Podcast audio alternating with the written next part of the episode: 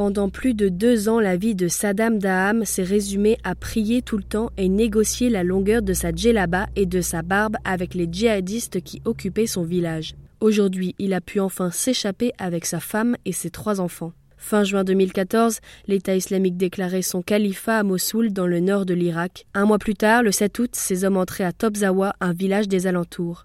Ce jour-là, la vie de Saddam et de ses voisins a changé du tout au tout.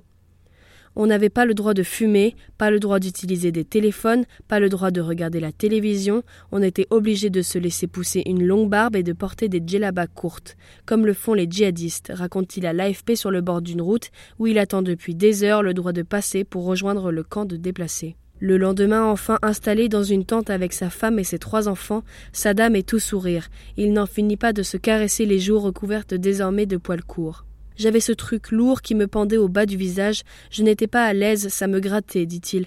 Mais j'ai vu que dans le kit d'aide humanitaire, il y avait un rasoir. Se réjouit cet ancien routier de 36 ans qui a perdu son travail le jour où les djihadistes ont coupé les routes vers le Kurdistan. Plus de routes, plus d'accès et plus d'écoles non plus. À l'époque où l'État islamique régnait en maître sur le village, toutes les écoles avaient été fermées. Les aînés de Saddam Daham, Zina, 7 ans, et Omar, 6 ans, ne sont pas entrés dans une classe depuis plus de deux ans. Le camp où ils viennent de s'installer n'a pas encore de structure dédiée aux enfants, mais déjà ils se sentent mieux ici, affirme leur père. À Topzawa, ils avaient peur et pleuraient tout le temps.